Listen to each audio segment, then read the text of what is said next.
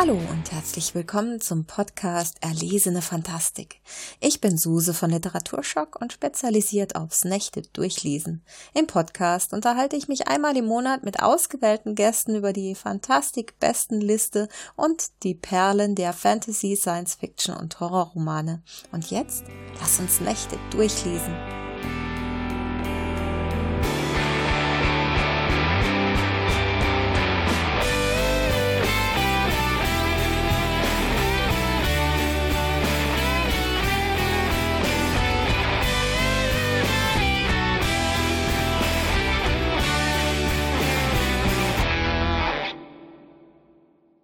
Heute unterhalte ich mich mit Madeleine Pulczyk, die im Dezember als erste Self-Publisherin auf der Fantastik-Bestenliste platziert wurde.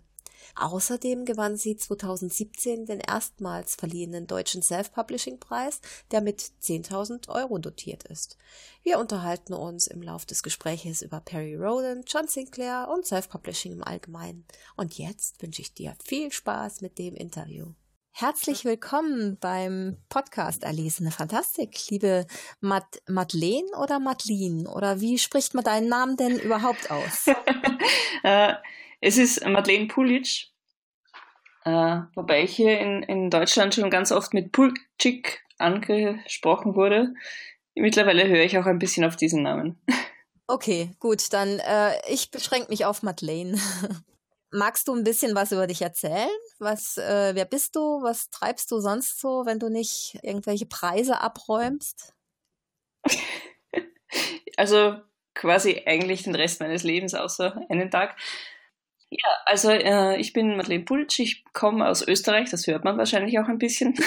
Bin in Wien aufgewachsen und habe dort eine Kunstschule besucht. Also das klingt jetzt irgendwie hochtrabender, als es ist.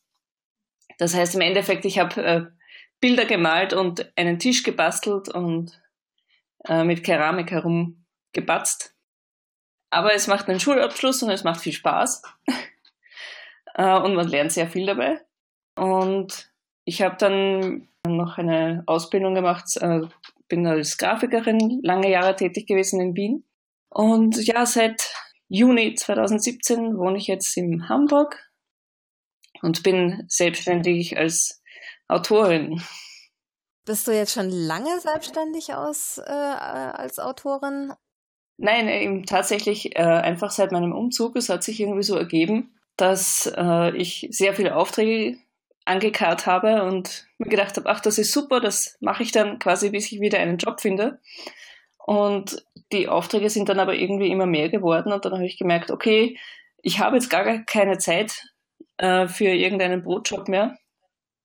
Ähm, ich mache jetzt einfach wirklich, probiere das vom Schreiben leben. Und bisher funktioniert es sehr gut. So, dann lass uns doch mal über deine Veröffentlichungen sprechen. Du schreibst einerseits für Peri Rodan, habe ich gesehen. Genau, ja. Also das ist quasi jetzt mein neuer Brotjob. Mhm. Seit 2016 ist das, ne? Genau, also ich hab, äh, bin eingestiegen mit der Nummer 134 für Periroden Neo. Da bin ich quasi eingesprungen für einen halben Roman. Und das hat offensichtlich der Redaktion gut gefallen. Und seitdem bin ich da fleißig dabei.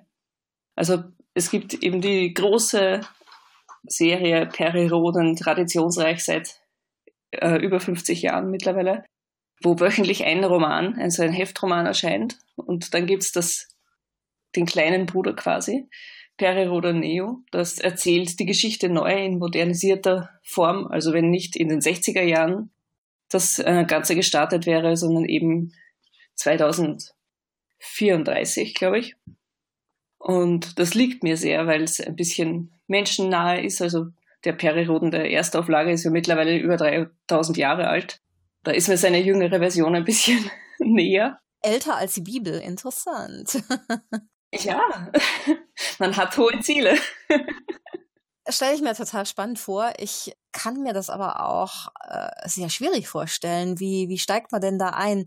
Du musst doch wahrscheinlich, wenn du so ein Teil einer so umfangreichen Serie bist, musst du erstmal dich auch selber einlesen, oder?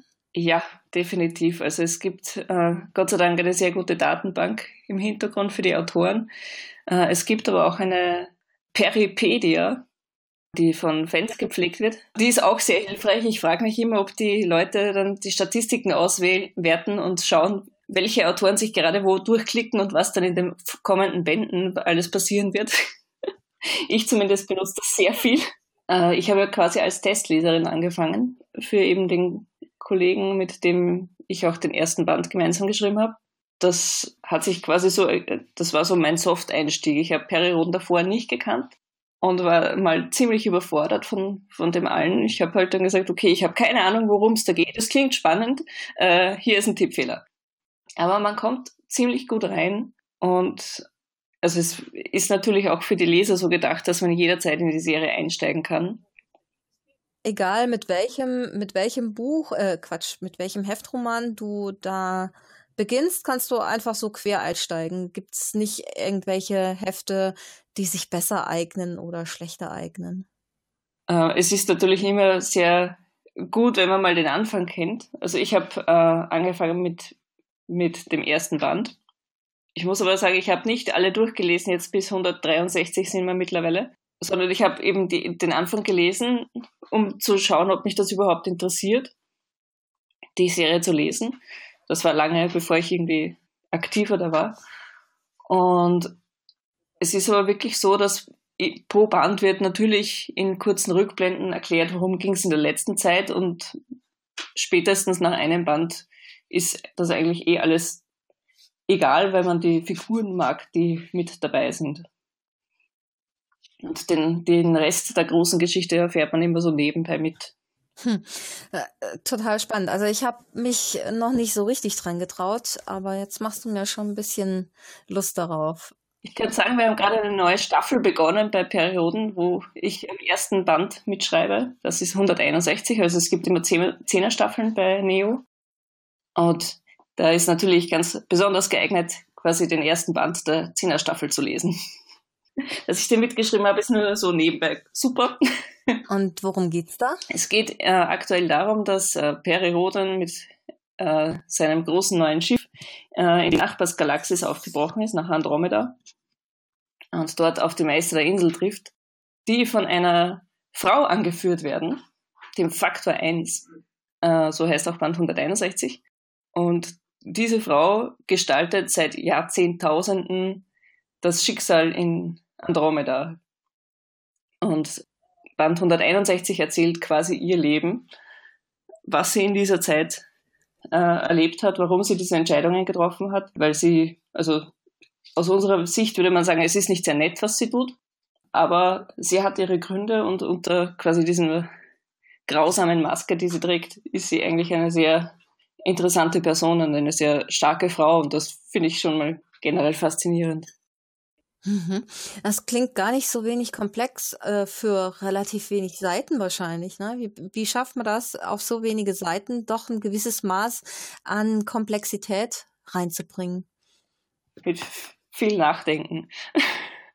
äh, also wir, wir bekommen ja für die Serie äh, Exposés von den wir haben zwei Ex Exposé-Autoren. Das ist Rüdiger Schäfer und äh, Rainer Schorn die sich quasi die Handlung über die nächsten 50 Bände immer ausdenken. Und äh, man bekommt dann als Autor eine Info, das passiert generell oder darauf steuern wir zu. Und in deinem Band soll das und das passieren. Und da kann es dann sein, dass man sagt, okay, na, ich möchte ein bisschen mehr Fokus auf diesen Part legen. Aber prinzipiell hat man eine sehr genaue Vorgabe, was da alles rein soll. Und du schreibst auch noch für John Sinclair, ne? Das habe ich früher gelesen. Oder war das nur so ein, so ein Einmal, Einmal schreiben?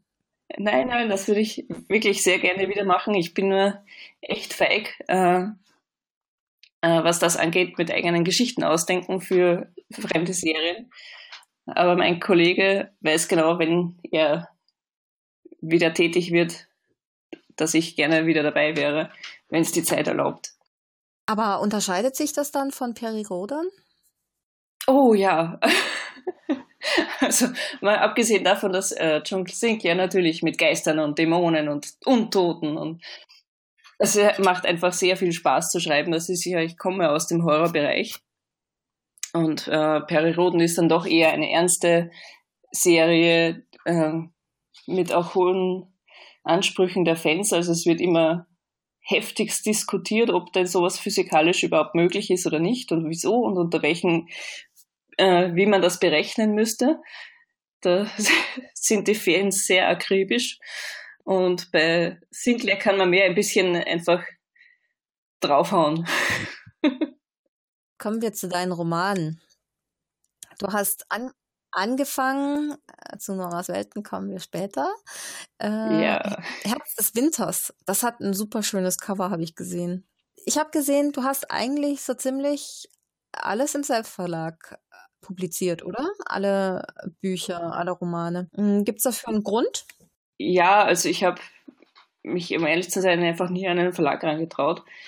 Äh, ich habe ähm, angefangen mit Kurzgeschichten zu schreiben und dann hat eine Freundin von mir gesagt, ach, schau mal, da auf Amazon gibt's jetzt das was, da kann man seine Bücher selbst hochladen. Das klingt doch noch was für dich. Ja, aber mit einer Kurzgeschichte kommt man da halt nicht weit. Er hat gesagt, okay, dann versuche ich mal was Längeres zu schreiben. Äh, ich habe da so eine Idee. Schauen wir mal, wie lang das wird. Ich dachte dann, das wird so eine etwas längere Kurzgeschichte. Wurde dann mein zweiter Roman. Also ich habe eigentlich die, die Dystopie davor geschrieben mit dem habe ich mich aber noch weniger irgendwo hingetraut. Von daher habe ich dann einfach mal, mal gedacht, okay, ich probiere das jetzt mal. Das lesen dann vielleicht zehn Leute und dann freue ich mich. Ja, es waren dann eher 10.000, die es runtergeladen haben. Und von daher haben wir gedacht, okay, kann ich weiterschreiben. Und die anderen Bücher, waren die auch alle so erfolgreich? Also mit der Dystopie, das ist, glaube ich, ein bisschen zu düster geraten. Also irgendeine Rezension hat es mal bezeichnet als das ist kein gute Laune Buch. Ich glaube, das trifft sehr gut. Muss ich mir genauer angucken. ja, es ist halt, sagen wir so, ich habe das Buch angefangen zu schreiben, da habe ich gerade äh, A Song of Ice and Fire für mich entdeckt. Äh, war vollkommen fasziniert davon, dass George R. R. Martin einfach seine Hauptcharaktere umbringt. Äh, entsprechend sterben mir sehr viele Leute in diesem Buch. oh, verstehe. So, jetzt kommen wir zu Noras Welten durch den Nimbus. Das, da hat's dann so richtig reingeschlagen, oder? Mit dem Buch. Der Self-Publishing-Preis 2017 ist mit 10.000 Euro dotiert, soweit ich das richtig recherchiert habe. Da freut man sich schon mal, oder? Ja, definitiv. Also, das kann man einfach nicht abstreiten. Wie, wie ging das vor sich? Äh, wie, als du zuerst erfahren hast, dass du auf dieser äh, Juryliste stehst, erzähl doch mal so generell was, ein bisschen was zu diesem Preis. Wie, wie hast du zuerst davon erfahren? Und äh, ja. Ähm, also ich, ich habe es ein bisschen vorab gewusst, äh, weil natürlich es um, um Rechte geht, muss immer vorab geklärt werden. Also ich habe vorab die Info bekommen, äh, du stehst auf der Longliste, wir würden gerne dein Cover veröffentlichen. Bist du damit einverstanden? Und da sitzt man da mal mit ordentlich Herzklopfen und ich hatte niemanden, dem ich sagen konnte. Mein Partner war gerade in einem Meeting, äh, meine beste Freundin in der Arbeit, es war irgendwie niemand erreichbar. Das heißt, ich bin irgendwie eine halbe Stunde im Wohnzimmer auf und ab getigert, bis, bis ich mich halbwegs beruhigt habe.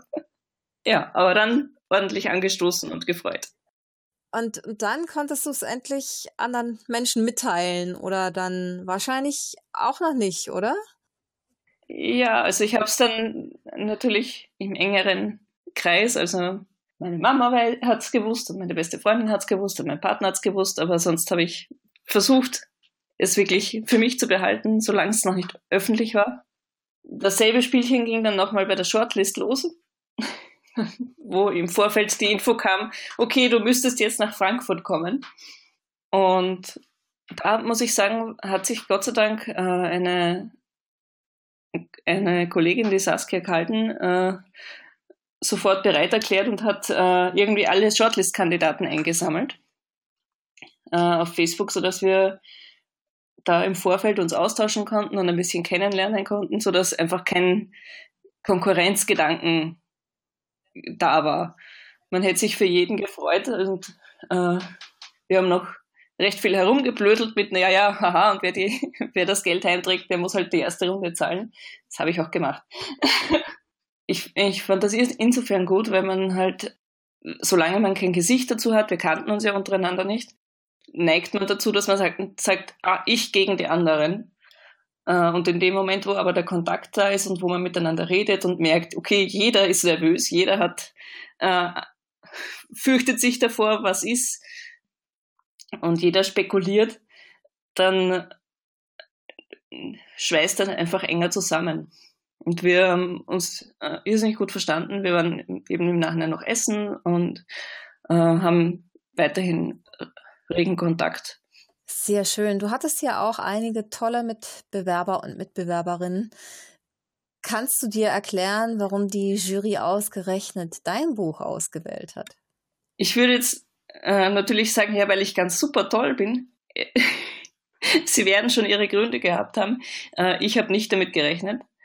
Äh, aber es ist halt, es geht sicher den meisten Autoren so, dass man bei seinem eigenen Buch ja die Schwachpunkte kennt und sich immer noch nach der zwölften Korrekturrunde immer noch denkt, ach, aber hätte ich das doch ein bisschen anders geschrieben und hätte ich da ein bisschen mehr oder weniger reingetan, während man bei dem anderen das Buch nimmt und sich denkt, ach, das ist ja super, von vorne bis hinten ist das super.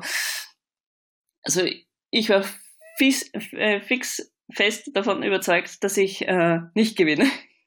Aber es gibt ja genug Autoren und Autorinnen, die äh, so dermaßen von sich überzeugt sind, dass die äh, wahrscheinlich aus allen Wolken gefallen wären, wenn sie verloren hätten. Kann sein, ja. sind vielleicht die, die noch nicht genug Fehler kennen, die sie machen.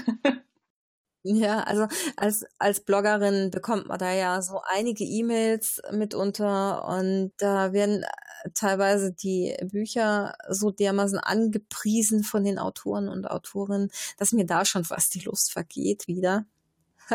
wenn sie dann so, so krass von sich überzeugt sind, das äh, macht selten einen guten Eindruck.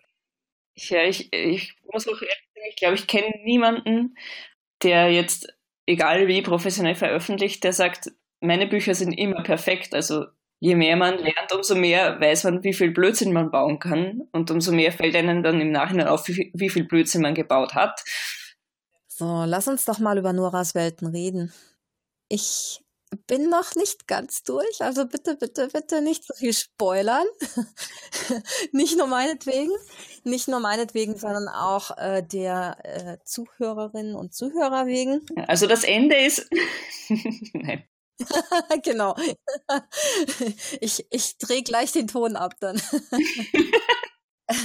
es, also ich, ich habe das angefangen und ich kann das schon sehr gut verstehen. Diese Sogwirkung, die, es geht ja um Nora Winter, die Angst vor Büchern hat und die dann eines Tages zu dem äh, Psychologen Ben, dessen Nachnamen ich jetzt schon wieder vergessen habe. Pavel. Genau.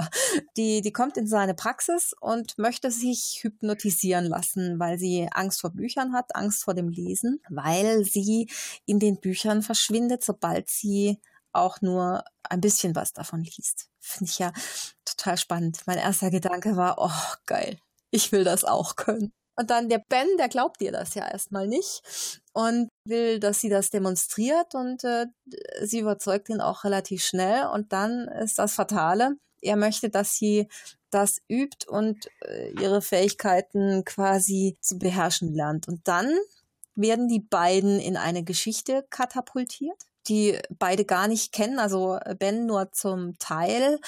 Und sie wissen jetzt auch gar nicht, was auf sie zukommt. Und dann dachte ich, oh, vielleicht ist das doch nicht so geil.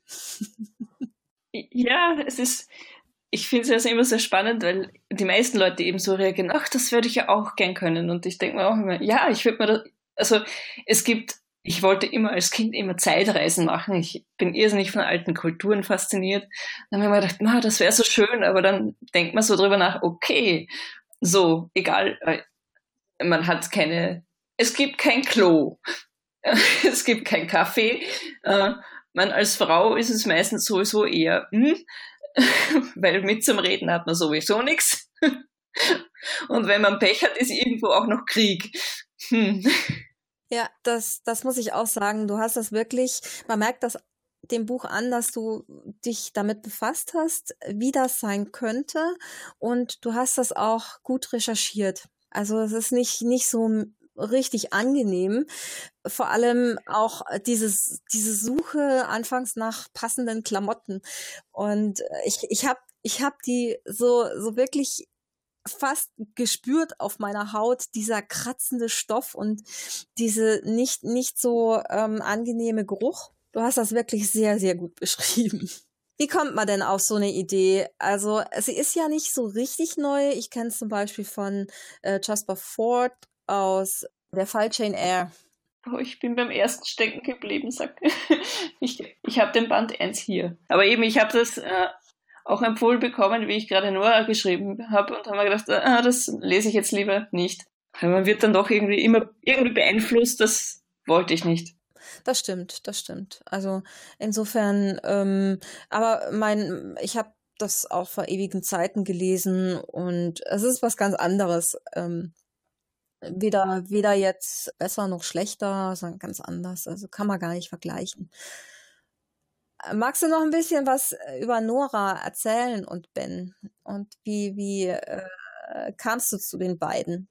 Gut, also mein, mein Ausgangsgedanke war ja, dass ich beim Spazierengehen gemerkt habe, wie, wie sehr man eigentlich liest, ohne dass man es will. Also man geht vorbei und liest irgendwelche Plakate, Filmplakate, Anzeigetafeln. Und ich bin ja so, also ich, ich kann Text auch sehr gut lesen, wenn er gespiegelt ist oder wenn er auf dem Kopf steht, das ist alles kein Problem. Das heißt, ich lese eigentlich sehr viel mehr, als ich vielleicht möchte und dann liest man auch Dinge, die man nicht möchte. Was jetzt für mich natürlich noch nicht so ein Problem ist, aber das führt mich dann natürlich zu dem Gedanken, okay, unter welchen Umständen könnte es zum Problem werden? Und meine Herangehensweise an Nora war dann eigentlich, äh, wie verhindert man es zu lesen? Äh, und ich habe dann, das ist alles gar nicht mehr im Buch drinnen, ich habe äh, auf meiner Webseite gibt's Outtakes, da sind einige von diesen Szenen drin. Ähm, meine erste Herangehensweise war, sie muss echt verzweifelt sein, dass sie jetzt irgendwo hingeht und jemanden das demonstriert. Also die, die muss schon nahe dran sein, dass sie sich irgendwas antut. Und die erste Szene, die ich geschrieben habe, war, äh, wo sie überlegt, okay, sie, sie mag die Welt, wie sie ist, sie ist, möchte sich jetzt nichts antun, aber eigentlich überlegt sie schon, dass sie irgendwie sich selbst blendet, damit sie nichts mehr lesen kann, weil sie einfach so panische Angst hat. Und das war dann aber irgendwie zu düster für den Rest vom Buch, das heißt, das ist rausgeflogen. Hat mir aber sehr geholfen, einfach sie zu verstehen als, als Charakter, der sie ist und wie sie auf die Idee kommt, jetzt, äh, okay, ich habe eine Lösung, die ist super und das ist die einzige Lösung, die mir noch einfällt. Ich darf nicht mehr lesen. Und äh, Ben hat sich dann irgendwie als passender Charakter dazu entwickelt.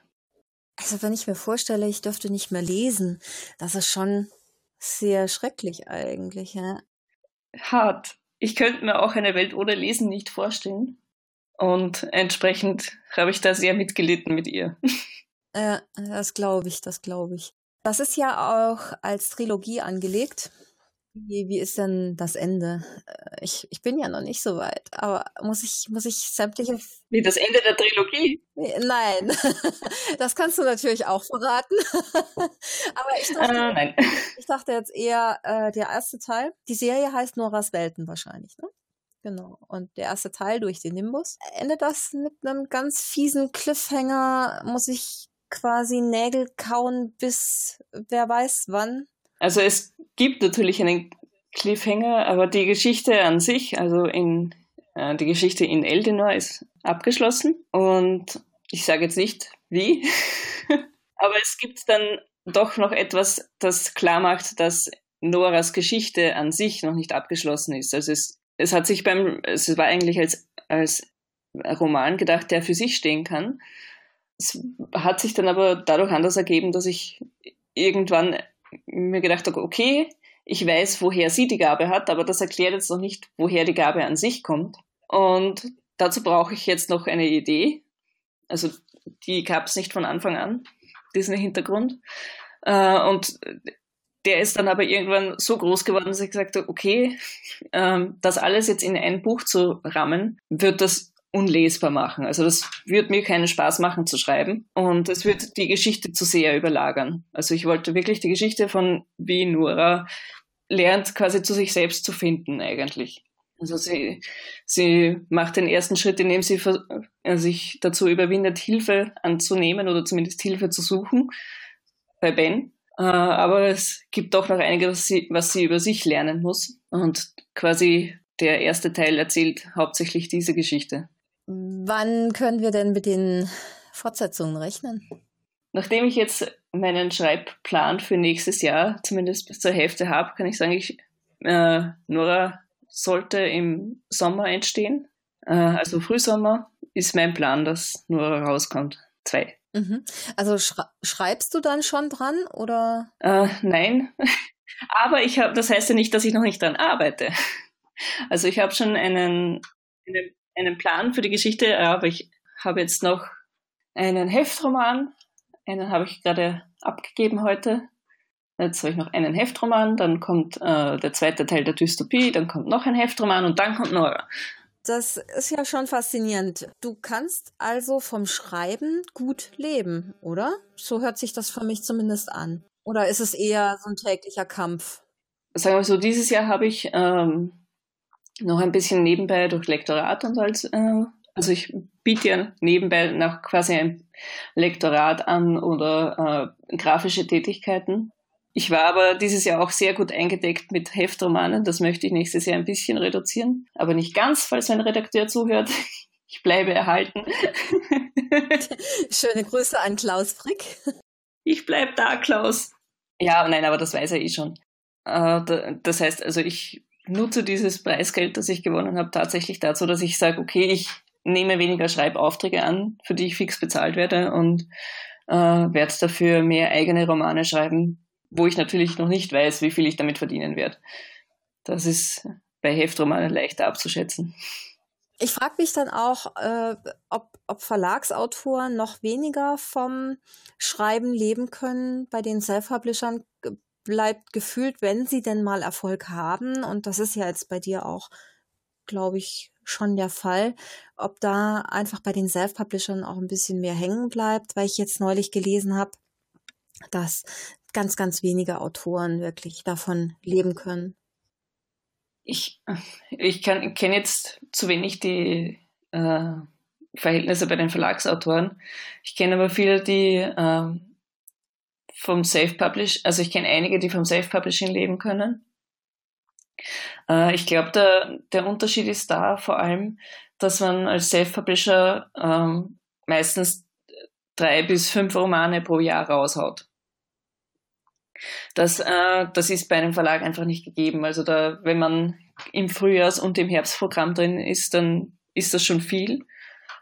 Äh, und es bleibt natürlich prozentual mehr beim Self-Publisher hängen, das stimmt. Ähm, auf der anderen Seite hat man eben nur die Tantiemen und kein Garantiehonorar, wie es beim Verlag meistens ist. Äh, und man man muss halt schauen, dass man selber eine Reichweite hat. Also die habe ich zum Beispiel jetzt noch nicht. Äh, also ich habe keine 5000 Follower, die am Tag eins loslaufen und mein Buch kaufen. Das ändern wir. Sehr gut. Äh, aber da hat jemand, der bei einem großen Publikumsverlag äh, veröffentlicht und dann beim Thalia in der Auslage liegt oder am, am Tisch, der gleich beim Eingang steht, natürlich leichter mal die Zahlen zu bekommen. Also der verkauft dann wahrscheinlich mehr insgesamt und dadurch gleicht sich das sicher wieder aus von, von dem her. Nur wenn man eben bei beiden nicht gut verkauft, dann gerade im Self-Publishing ist leider so, dass ein enormes Preisdumping stattfindet. Also es ist, das ist der Teil, der mich ein bisschen bedrückt, wo man, man sitzt äh, ein halbes Jahr am Roman und arbeitet und steckt Geld rein. Meine, bei mir ist das Gute, dass ich wirklich durch die Grafikausbildung viel selber machen kann. Äh, aber im Normalfall, man hat eben äh, die Kosten fürs Lektorat, die Kosten für das Cover, die Kosten für Werbung, die man machen muss, für Belegexemplare, die man überall hinschicken muss. Und da hat man jetzt äh, 2000 Euro Schulden und noch keinen Cent Gewinn gemacht. Und das mal reinzuholen, äh, kostet enorm viel. Und dann hat man die ganzen Leute, die nur darauf warten, dass irgendwo das Buch gratis hergeht, weil es ihnen die 99 Cent, die man als Einführungspreis hat, nicht reich, äh, nicht wert ist. Und das finde ich oft ein bisschen traurig. Das ist äh, vor allem, glaube ich, ein Problem vom Self-Publishing auch. Gibt es dann so einen, so einen Erfahrungswert, wo du sagst, okay, so und so viele Exemplare muss ich von dem Titel verkaufen, um dann wenigstens mal ein bisschen Gewinn zu machen? Es hängt natürlich viel davon ab, als ob ich das Buch um 99 Cent hergebe. Äh, da verkaufe ich mehr, kriege von den 99 Prozent aber auch prozentual weniger, äh, weil Amazon das äh, auch äh, quasi ein bisschen da, da mehr mitverdienen will. Oder quasi auch natürlich den, den Download und das alles zur Verfügung stellt. Also die haben sich auch die Kosten, die sie dabei haben. Von einem Buch, das ich jetzt wie Nora, das für 2,99 verkaufe, was immer noch wenig ist für ein Buch, wenn wir uns ehrlich sind, da kriege ich auch prozentual mehr raus. Das heißt, ich kann natürlich von wenigen Nora-Verkäufen besser leben als von vielen, zum Beispiel von Herz des Winters, weil das billiger ist. Aber warum macht man dann diese 99 Cent Aktion? Ja, tatsächlich, um Reichweite zu gewinnen, weil es dann doch mehr Leute lesen, äh, als wenn man es jetzt äh, für teures Geld einstellt. Ich muss sagen, beim, beim Verlag ärgert es mich auch immer wieder, wenn ich das Buch lesen will und dann habe ich die Auswahl zwischen dem Hardcover um 20 Euro, weil man denkt, okay, es nimmt mir zu viel Platz im Regal weg, da warte ich aufs Taschenbuch oder ich kaufe mir das Kindle-Buch um 18 Euro. aber da habe ich ja nicht einmal irgendwas in der Hand davon. Das finde ich dann nicht mehr so gerechtfertigt, wobei die natürlich trotzdem ihre Kosten haben und sich rechnen, okay, dann kaufen weniger Leute das Taschenbuch, wenn es das Kindle gibt. Aber da, da quasi streikt auch mein innerer Leser, dass ich mir denke, okay, für, für einen Download möchte ich nicht so viel zahlen wie für ein Buch, das ich wirklich in der Hand halten kann. Aber auf der anderen Seite ist 99 äh, Cent, da kriege ich nicht einmal einen Kaffee drum. Hast du auch Erfahrungen mit dem Buchhandel gemacht? Bei mir ist, äh, ich habe in Wien eine Buchhandlung, bei der ich meine Bücher äh, bisher selbst hingebracht habe, weil, weil eben die bisherigen Bücher nur über Amazon laufen. Das bin ich gerade dran, dass ich das ändere. Äh, und Nora ist jetzt das erste Buch, das quasi direkt über den Buchhandel geht. Und da merke ich schon, dass jetzt durch den Preis auch mehr im Buchhandel bestellt wird das, äh, das Problem als Self-Publisher ist halt mit dem Buchhandel ausstellen, tut's niemand. Jetzt in den Buchhandel gehen und ein Buch bestellen, von dem man irgendwo gehört hat, ist eher unwahrscheinlich. Also die meisten gehen halt doch, also ich kenne es auch von mir, ich gehe in die Buchhandlung, schaue, was liegt da rum und dann nehme ich das direkt mit. Als Self-Publisher wird man halt meistens nicht ausgestellt, selbst, also es fangen jetzt die Buchhandlungen durch den Preis an ein bisschen, aber es ist halt schwierig, in den stationären Buchhandel zu kommen. Vor allem, weil äh, viele, äh, viele Vorurteile natürlich auch da sind. Und es ist, muss man auch sagen, es, es ist für die Buchhändler jetzt nicht so lukrativ, weil ein Verlag, der äh, eine Auflage von 10.000 Stück druckt und dann gleich mal eine ganze Palette hinstellt, natürlich einen günstigeren Preis macht äh, als ein Print-on-Demand-Anbieter. Also der Buchhandel verdient da auch weniger dran. Das spielt sicher auch mit eine Rolle. Jetzt hast du ja nicht nur den Self-Publishing-Preis bekommen, sondern du bist auch als erste Self-Publisherin ähm, auf der Fantastik-Besten-Liste platziert worden. Ja! Herzlichen Glückwunsch. so wurde ich ja, äh, die, die Teilzeithelden haben das Buch nominiert und die waren ja sehr begeistert davon. Und jetzt hast du, glaube ich, äh, nicht nur mich auch neugierig gemacht, sondern auch einige andere in der Jury. Ich bin sehr gespannt, ob du jetzt in der nächsten Liste auch nochmal platziert wirst. Schauen wir mal. Äh, man kann ja bis zu drei, dreimal einen Titel nominieren. Und. Das wusste ich gar nicht also Ziel der Fantastik-Bestenliste ist ja auch, der Fantastik mehr Aufmerksamkeit zu generieren und äh, nicht nur jetzt im äh, Feuilleton, sondern auch in, in Buchhandlungen und generell eben auch bei Leser und Leserinnen. Jetzt hast du gesagt, du, du hast äh, von, von den Buchhandlungen her schon auch ein bisschen was gemerkt nach der Preisverleihung. Äh, wahrscheinlich vom, von der Fantastik-Bestenliste. Gab es da auch irgendwie Feedback noch? Also ich kann es so genau jetzt gar nicht sagen. Ich sehe halt nur meine Verkäufe. Die sehe ich als Self-Publisher ja Gott sei Dank sehr schnell. Ähm, ich kann sagen, dass ich jetzt mehr stationär verkaufe oder mehr eben über den Buchhandel in Taschenbuchform verkaufe äh, als vorher und als, auch als mit den anderen Titeln. Ob das jetzt aber jetzt noch der Nachhall ist von der, vom, vom Preis oder ob das schon die weiteren Sachen sind wie die besten Liste, weiß ich nicht. Es schadet sicher nicht. Es ist, äh, es trägt, glaube ich, auch einfach die Welle weiter. Ja, stimmt. Das, das ist natürlich, also ich glaube auch, dass du nicht so schnell auf der besten Liste gelandet wärst, wenn nicht die Aufmerksamkeit schon da gewesen wäre durch den Self-Publishing-Preis. Ne? Wobei ich dazu sagen muss, jeder Self-Publisher ist auch immer dazu aufgerufen, wir freuen uns, wenn wir Buchvorschläge bekommen. Man kann, wir haben extra ein Kontaktformular auf der Webseite, da kann jeder einen Buchvorschlag auch einreichen und das wird an die Jury verteilt. Also bitte keine E-Books dazufügen, sondern einfach nur kurz sagen, worum es geht und den Titel nennen. Und dann sehen wir uns das an und je nach Bedarf äh, kommen wir dann auf die Autoren und Autorinnen auch zurück. Und so hat eigentlich auch jeder die Chance, äh, dort platziert zu werden. Ne? Es sind halt immer, immer nur noch zehn Titel und es gibt sehr, sehr viele Bücher, die äh, zu lesen sind dafür und zu sichten sind. Aber die Möglichkeit gibt es ja trotzdem auch immer. Ne? Und ich bin jetzt gespannt, wie sich das auch weiterentwickelt, gerade im Self-Publishing-Bereich. Da bin ich jetzt momentan wirklich sehr begeistert von deinem Buch, Noahs Welten.